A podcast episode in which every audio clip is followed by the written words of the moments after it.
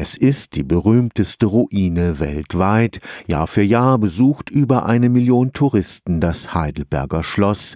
Mit seinen leeren Fensterhöhlen und efeu überwachsenen Mauern galt es einst als Inbegriff der deutschen Romantik.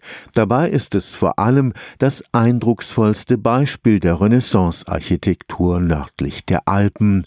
Ein Karlsruher Architekturhistoriker hat das Heidelberger Schloss jetzt in seiner ganzen Pracht wieder wiedererstehen lassen als interaktives 3D-Modell im Internet. Julian Hanschke arbeitet am Institut für Kunst und Baugeschichte. Mit seiner digitalen Rekonstruktion ist ein Spaziergang durch den Schlosshof des Jahres 1683 möglich.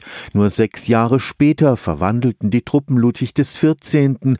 den Prachtbau in eine Ruine. Das ist ein interaktives, dreidimensionales Panorama. Wir stehen jetzt hier quasi in der Mitte des Innenhofes und man kann jetzt hier einfach den Blick schweifen lassen. Auf der Südseite sieht man die Ökonomiegebäude, den Obrechtsbau, dann kommt Bibliotheksbau, Frauenzimmerbau, Friedrichsbau, Gläserner Saalbau und so weiter. Neu ist daran einfach, dass man jetzt die Gebäude im Zustand vor dem Pfälzischen Erbfolgekrieg betrachten kann. Also mit den Dächern, die teilweise eben nicht mehr existieren, beispielsweise auch der Frauenzimmerbau. Hier sind die oberen Geschosse heute nicht mehr existent. Die können wir aus historischen Ansichten uns erschließen. In langjährigen Recherchen hat der Architekturhistoriker alle verfügbaren Informationen zum Heidelberger Schloss zusammengetragen.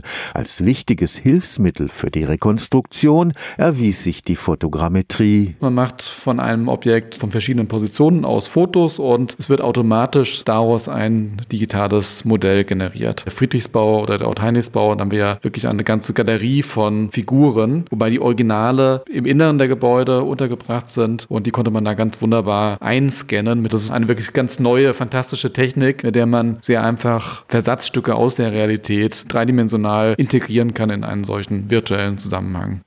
Julian Haschke hat auch verschollene Zeichnungen zum Heidelberger Schloss wiederentdeckt, beispielsweise in der Sammlung Nikolai in Stuttgart.